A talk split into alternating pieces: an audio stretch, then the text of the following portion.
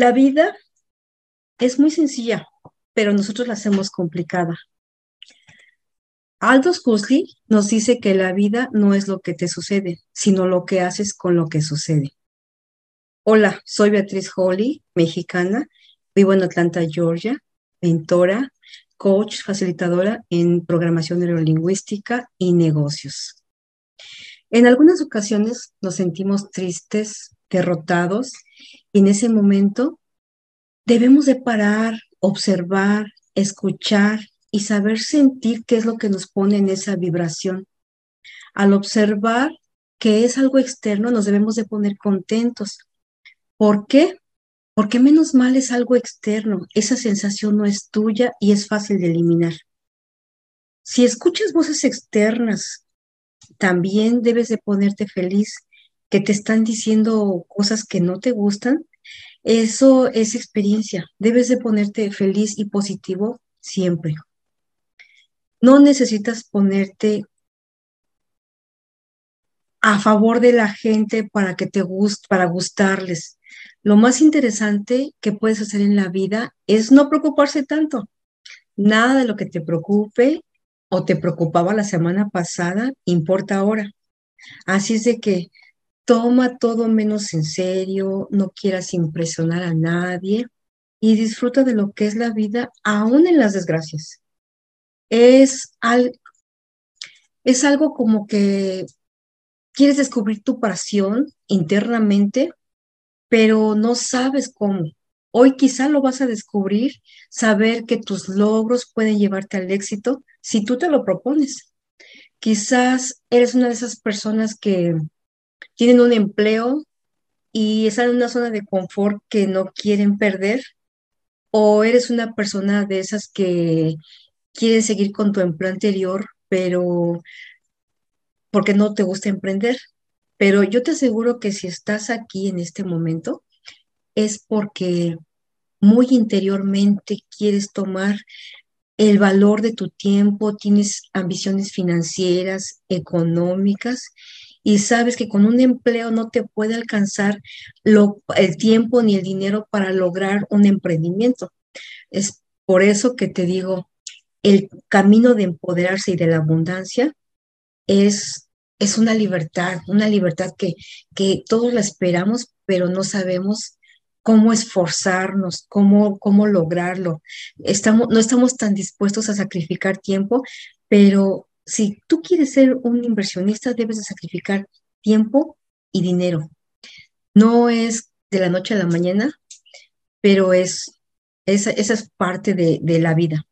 El secreto de la vida es ser una persona que, que sea soñadora, que seas emprendedora, que quiera poner un negocio o si ya tienes un negocio, pero no, no está creciendo como tú quieres, no está en, en el punto en que tú quieres y no ganas dinero, déjame decirte que eso no es un negocio, eso es un hobby.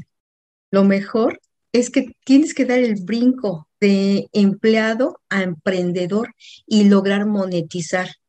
Eso es un sueño, pero te va a llevar al siguiente nivel. Si tú lo pones como esfuerzo sostenido, te va a llevar al siguiente nivel, te va, te va a llevar a un nivel que tú ni imaginabas. Por eso yo te aseguro que si tú estás emprendiendo, estás en el camino correcto estás en el camino del éxito. Cuando te des cuenta el poder que tienes y la capacidad que tienes para lograrlo, vas a darte cuenta que, que no importa lo que la gente diga y que eres tú el que lo debes de hacer. Te voy a contar una, una metáfora de la libélula. Estaban muchas larvas, muchas, muchas larvas abajo y se platicaban entre ellas, bueno, ¿por qué todas las que salen no nos vienen a decir qué pasa allá afuera, nadie regresa. Vamos a hacernos una promesa. Vamos a decir que la que vuelva a salir va a regresar a decirnos qué hay allá afuera. Porque en el estanque había luz, pero de un hoyo que estaba arriba. Así es de que una de ellas sintió la necesidad de subirse a un junco, se subió y de repente salió, se le estiraron unas alas multicolores muy bonitas y él empezó a volar y vio que todo afuera era muy bonito. Después de un rato que estuvo volando, dijo, ay, me acuerdo que les hice una promesa, voy a regresar. Y al ver el hoyito y ver que sus alas se le iban a dañar y ver que todo era tan bonito, dijo, no, yo no puedo romper mis alas. Creo que cada quien tiene su propio emprendimiento y cuando sea su momento va a salir, va a volar y va a ver lo bello que es aquí afuera. Así es la vida, así son los negocios. Así es cuando tú no sabes cuál es tu emprendimiento y cuando lo tienes porque luchaste, te das cuenta que era necesario renovarse. Era necesario salir de tu zona de confort, de no estar en ese empleo que no te dejaba nada bueno si no te gustaba, porque muchas veces a la gente le gusta tener un empleo, pero la mayoría de la gente quiere libertad económica y quiere ser ella misma. Entonces, también te voy a contar una, una parte de mi historia, porque eso es lo que a mí me hizo salir de mi zona de confort yo tenía un papá, una mamá que me ayudaban y me tenían siempre eh, pues cuidada, ¿verdad? Entonces yo aprendí a ser una niña cuidada. De hecho, yo estudié diseño industrial de modas y mi papá me compró unas máquinas y me compró todo para, para trabajar. Yo como era trabajadora desde siempre, por eso también ellos creían en mí, me puse a fabricar blusas, me puse a fabricar pijamas y me puse a trabajar en distintas empresas para pues foguearme en, el, en ese círculo de, trabajo. Pero un día me casé, decidí casarme y después como a los tres meses pues me embaracé. Así es de que empecé un negocio en mi casa. que Me, me, ayudaban mis, hermanas, mi mamá, me ayudaban a, a, cuidar al niño porque tuve al bebé y yo me ponía a hacer concursos de ropa, entraba a diferentes escuelas y, y, participaba con las personas que querían vender los uniformes, pero yo tenía una ventaja, yo era diseñadora. Así es que yo diseñaba un modelo que no existía y me lo compraban a mí porque no lo iban a conseguir en ningún lado. Y así me agarré cinco o seis escuelas, yo tenía un negocio ya bien puesto, ya tenía maquileros y una amiga me dijo, ¿por qué no, por qué no concursamos en, en Querétaro? hay empresas muy grandes. Vamos a Querétaro y te aseguro que vas a ganar. Y yo con esa, siempre esa garra, esa de luchar, de, de, de, de, tratar, dije, claro que vamos a Querétaro, vámonos a Querétaro. Y nos pusimos a concursar en diferentes preparatorias y yo hacía los, las muestras, hacía todo lo que, lo que era el, el, el trabajo de diseño y ganaba los concursos. Así es de que, bueno, pues la ambición, ¿verdad? Porque muchas veces uno es ambicioso en la vida, no por ganar dinero, sino por ganar, ganar el éxito. Así es de que mi amiga me dijo, ¿por qué no nos metemos a las fábricas? Yo, sí, vamos, vamos. Nos metimos a una fábrica donde pedían 500 chamarras de un estilo diferente, ¿no? Y me dijo, ¿tú las puedes hacer, Beatriz? claro, claro que sí. Hice las chamarras, concursé y gané el concurso hace, hace 30 años que me dieran 50 mil pesos era mucho dinero para, para anticipo, para invertir. Así es de que me dieron los 50 mil pesos y yo empecé a invertir, tenía que entregar las 500 chamarras en ocho días. Y bueno, pues yo ni dormía porque ese es uno de mis, de mis, de mis problemas que no duermo trabajando. Así es de que en la primera semana, ah, no, me dieron tres semanas, perdón. Y la primera semana yo entregué 150 chamarras. Íbamos bien, pero mi amiga se desesperó y me dijo, uy, no, Beatriz, no vamos a terminar porque son 150 y 150, no vamos a, entregar las 500. ¿Por qué no las llevamos con unos maquileros que hay en Puebla? Pero yo dije, bueno, pues ya todo está cortado, ya todo está listo, vamos, y el, y el maquilero nos las va a entregar en una semana. Vámonos, ahí vamos a los maquileros. Y llegando, entregué todo, entregué las tallas, entregué las telas, entregué las chamarras cortadas y ellos me dijeron que sí. A la siguiente semana que vamos, y dijeron, oiga, no las supimos armar. Fíjese que no sabíamos cómo iba la bolsa, cómo iba la otra bolsa oculta, y no, las, y no me dieron las chamarras. Y es más, me revolvieron todo el, el, el, las tallas. Y bueno, yo dije, bueno, ahorita lo voy a arreglar. Me agarré mis chamarras, me regresé a mi casa junto con mi amiga, llevábamos cada quien su Volkswagen y metíamos un montón de telas. Llegando a mi casa, no, era un relajo, me, me echaban a perder todo. Y ya no me alcanzaba el tiempo en lo que yo tenía que acomodar y todo. Se pasó la otra semana y obviamente perdí el concurso. Tenía que regresar los 50 mil pesos y yo ya me los había gastado en la tela. Vino mi amiga y me dijo, ay, no, tienes que, que hacer algo porque imagínate esos 50 mil pesos, ahora, ¿cómo le vamos a hacer? Le dije, bueno, mira, yo no tengo el dinero.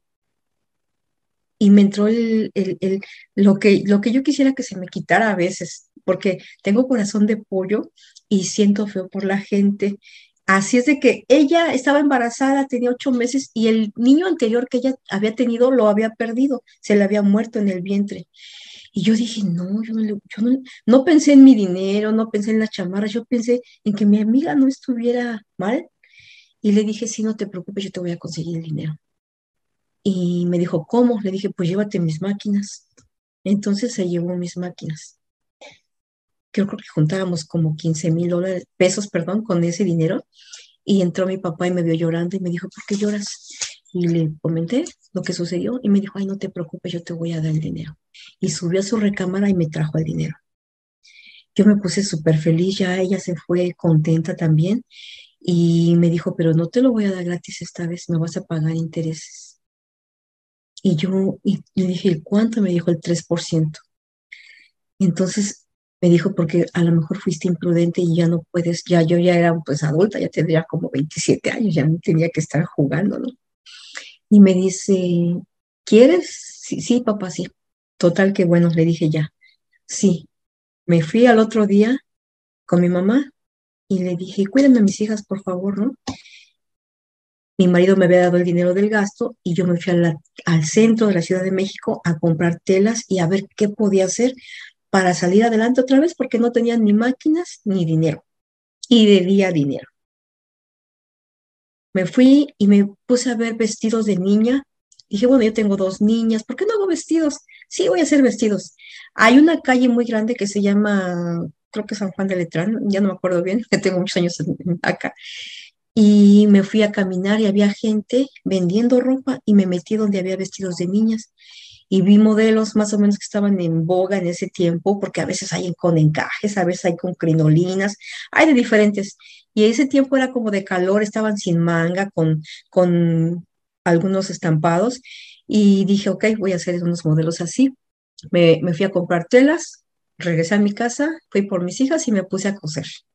A las tres días yo ya estaba allí con los señores que venden de mayoreo con mis modelos y le dije, mira, tengo de este modelo en estos colores y tengo de este modelo. Tenía como seis, siete modelos que ya había hecho y me empezaron a pedir, ok, tráeme 150 de cada color, tráeme este, que sean 30 por talla. Y yo dije, ay, sí, ¿y de dónde saco dinero? Así que fui con mi mamá y le dije, ¿por qué no me prestas 1.500 pesos? Mi mamá me prestó 1.500 pesos y con eso compré la tela, así los, hice los vestidos y ya no me senté a coser porque yo ya no, no podía coser, ya no tenía máquinas. Me busqué maquileros y rapidísimo salí del problema, empecé a vender, a vender, a vender. En menos de un mes yo ya tenía dinero, yo ya tenía. Entonces ahí aprendí que uno a veces se pone a pensar, a sufrir, a decir que no voy a poder, sí vas a poder, porque de las desgracias vienen todas las recompensas. Y si tú te pones a trabajar y te portas bien con el prójimo, siempre va a haber recompensas, siempre, siempre va a haber recompensas. Lo importante es eso, no dañar a una tercera persona, pensar en ti, buscar tu bienestar, ser tú la que eres primero, pero nunca dañar a una tercera persona.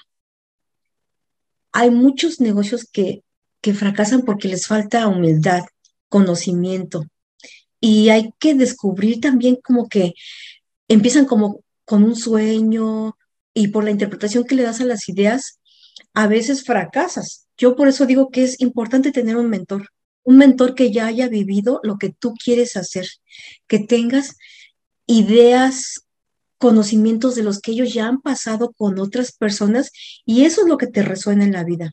Eh, te vas a cometer como quiera errores, pero tu mentor te va a explicar que son comunes esos errores como para tu, para tu crecimiento. Porque los problemas pasan y ¿cómo vas a tener un emprendimiento si no sabes caerte, no sabes levantarte? ¿Cómo vas, cómo vas a hacer que, que esto sea tan positivo en tu vida? Te invito a que emprendas, te invito a que creas en ti. Gracias.